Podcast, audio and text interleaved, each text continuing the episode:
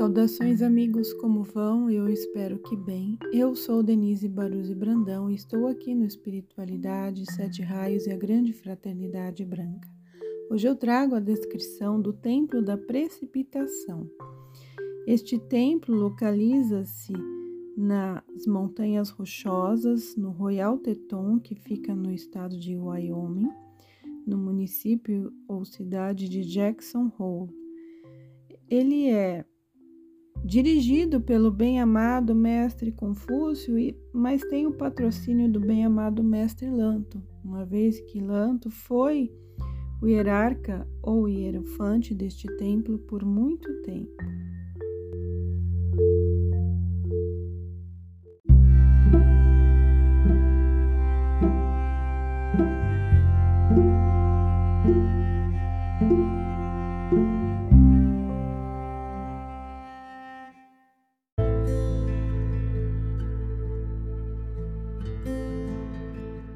Então, como eu disse, o hierarca desse templo, bem-amado mestre Confúcio, a chama que lá é ancorada, ela é da cor verde chinês com raios dourados. E a música tonal que acessa a vibração desta chama é a Estrela Vespertina de Wagner. O mantra para acessar e absorver a chama, conforme o exercício já ensinado aqui, ele tem as quatro fases, que é inalação, sustentação, expansão e radiação. E é: Eu sou a inalação da chama da força criadora, veneração e respeito à vida do amado Confúcio. Eu sou a sustentação da chama da força criadora, veneração e respeito à vida do amado Confúcio. Eu sou a expansão da chama da força criadora, veneração e respeito à vida do amado Confúcio. Eu sou a irradiação da chama da força criadora, veneração e respeito à vida do amado Confúcio. O centro de luz que abriga a chama da precipitação há muitas eras situa-se nas Rock Mountains ou Montanhas Rochosas, no Royal Teton, nos Estados Unidos. É um dos mais antigos focos de luz de nosso planeta, ainda no plano físico o hierarca é o mestre Confúcio, que sustenta a irradiação deste templo e a difunde sobre a terra. A chama é ativada duas vezes por ano, e os membros do Conselho Kármico para a Terra reúnem-se aqui para deliberarem quanto aos futuros planos para a Terra e tomarem as respectivas decisões, até onde for possível a evolução e o progresso da total vida da Terra serão alvo do enfoque dessas decisões. Existe uma entrada externa, um portentoso portal de rocha, que somente é aberto se o aluno estiver desperto e tiver sido considerado digno de entrar. No entanto, a qualquer hora, em sua consciência superior, poderá visitar o templo e sempre será bem recebido com muito amor. A chama da precipitação e da força criativa que aqui são guardadas transmitem ao aluno forças suplementares e ele deveria fazer uso dessa oportunidade com frequência para desenvolver suas próprias atividades criativas e fortalecer a sua luz interna. Porém, não somente as forças positivas são estimuladas, mas também as negativas. Portanto, uma eficiente purificação com o fogo violeta deveria anteceder a visita. Talvez o aluno seja considerado digno de ficar diante do espelho cósmico para ter uma visão de acontecimentos passados referentes à sua própria vida e também ao futuro. Há acontecimentos especiais que chegarão à sua vida e precisarão ser superados, mesmo que essa visão de passado e futuros acontecimentos não permaneça na consciência da maioria dos alunos. Eles saberão agir de maneira correta. Quando os fatos se realizarem, a recordação inconsciente os ajudará. Os cumes das montanhas rochosas do Grande Teton, semelhantes a catedrais cobertas de neve, que majestosamente se erguem das planícies de Wyoming, despertam até para um observador casual um sentimento de admiração, profundo respeito e veneração perante sua imponente beleza. No interior da extensa montanha é conservado desde milhares de séculos um poderoso foco de luz da grande fraternidade branca, que é dedicado e consagrado à evolução e à realização do plano divino para a Terra, sua humanidade e toda a vida presente que se desenvolve sobre este planeta. Duas vezes ao ano, o Conselho da Hierarquia Espiritual reúne-se neste santuário, formado pelos mestres ascensionados e também pelo Conselho Kármico. Cada membro traz consigo um projeto especial em concordância com o modelo programado pelo Conselho para os anos vindouros. A maioria dos discípulos conhece a estrutura física do grande Teton. Existem, contudo, alguns deles que não distinguem o esplendor, a maravilha e o simbolismo espiritual que vem a ser uma parte desse foco de luz. Correspondendo ao desejo do hierofante deste santuário, foi para mim grande honra e privilégio poder esclarecer as consciências dos discípulos, em geral a veneração à vida, e espero ativar a chama nos corações daqueles que costumam frequentar este lugar sagrado, tanto em seus corpos físicos como nos seus corpos mais sutis. Penetremos agora em um amplo recinto, a sala de conferências. Sua dimensão é de 70 metros de comprimento por 40 de largura e possui grande altura.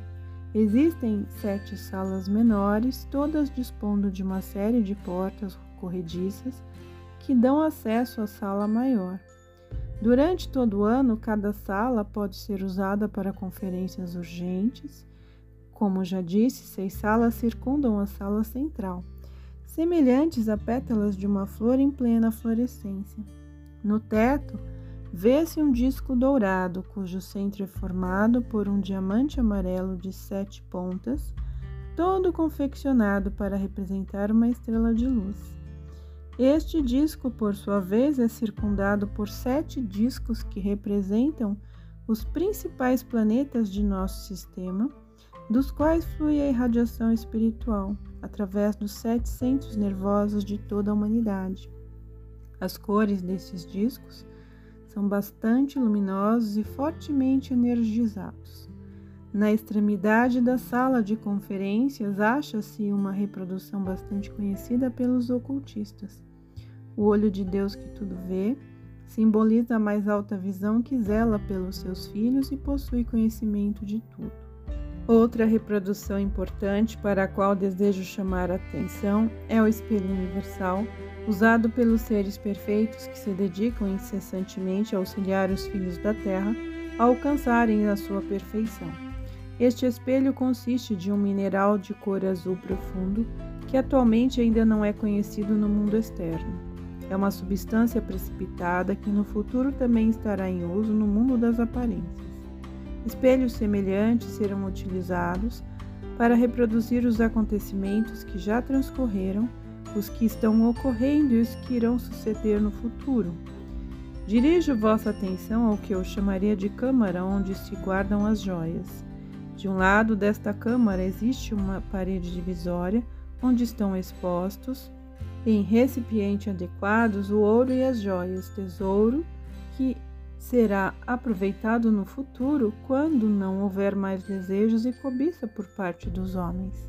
Esse ouro e essas joias são originários dos continentes submersos e das culturas de tempos remotos. Procurai refletir sobre o seguinte: todos os anos, desde o dia 15 de dezembro, estendendo-se por vários dias, reúnem-se em Royal Teton vários representantes dos santuários dos mestres ascensionados os quais trazem propostas para acelerar a salvação de vossa querida terra e seu reino em evolução.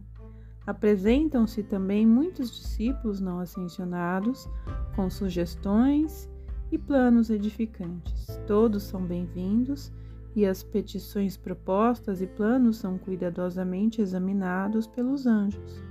Estes, no devido tempo, apresentam seus relatórios ao Conselho Kármico para sua apreciação.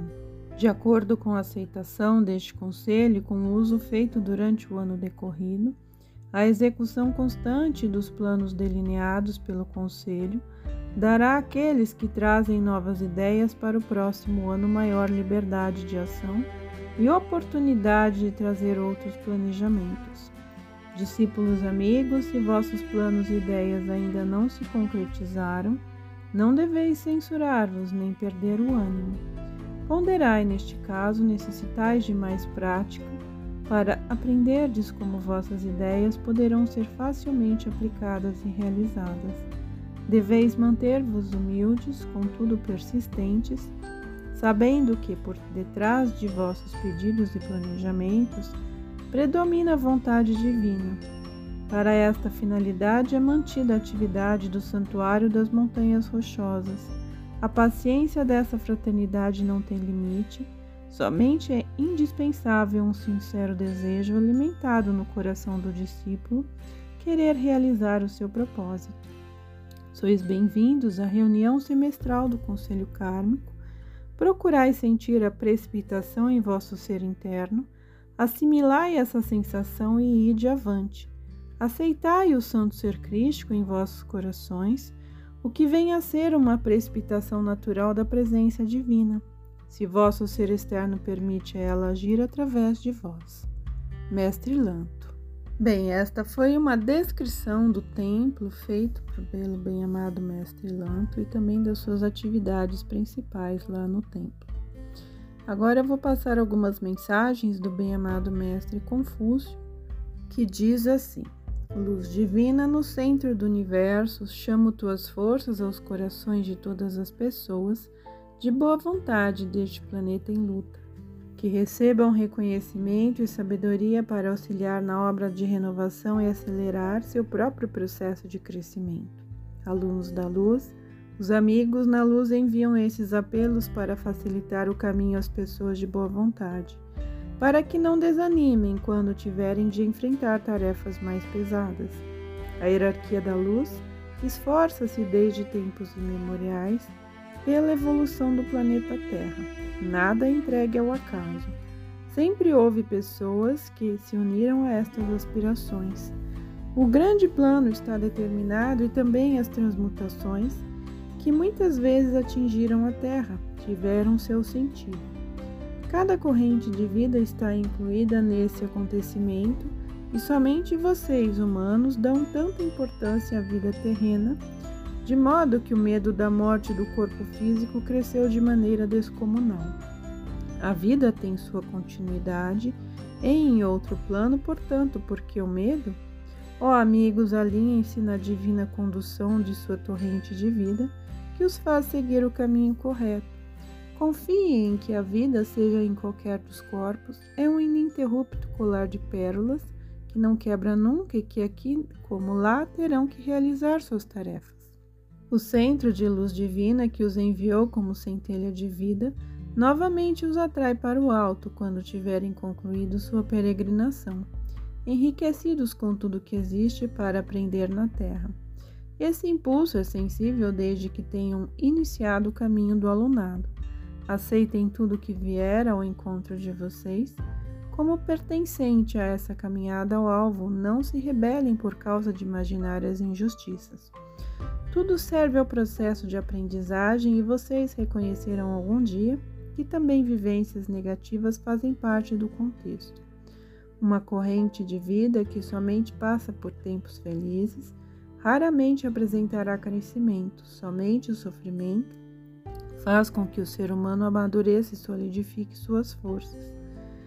Queridos amigos, o círculo dos alunos se reunirá novamente na irradiação da chama verde da precipitação, da criativa estimulante força, que dá o impulso para o próximo semestre.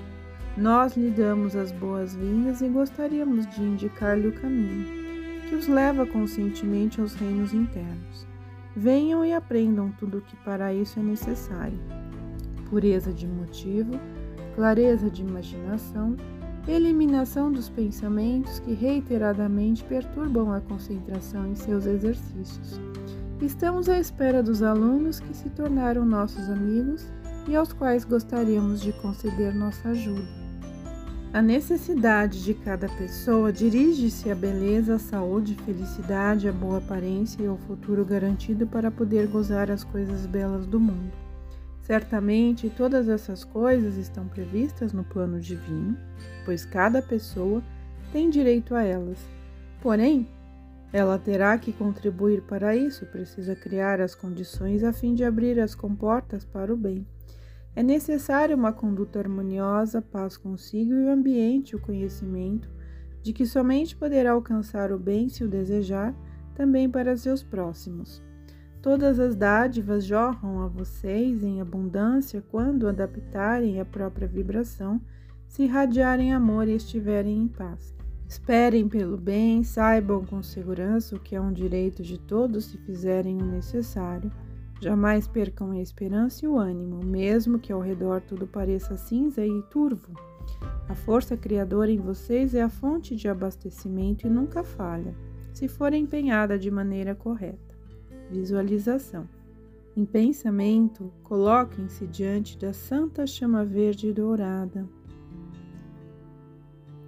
Ela jorra e os envolve com sua luz Sintam como essa estimulante força os transpassa e observem agora como a chamatrina em seus corações brilha intensamente quando alimentada pelas poderosas forças criativas que são guardadas em nosso tempo.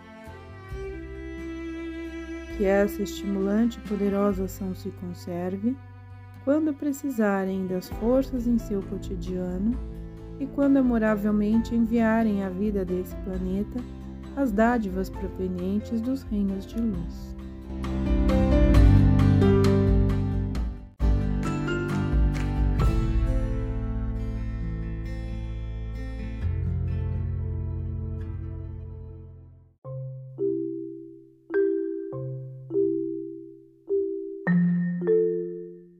Bem, meus amigos, eu espero que tenham gostado, fiquem na paz e que a luz divina os abençoe sempre.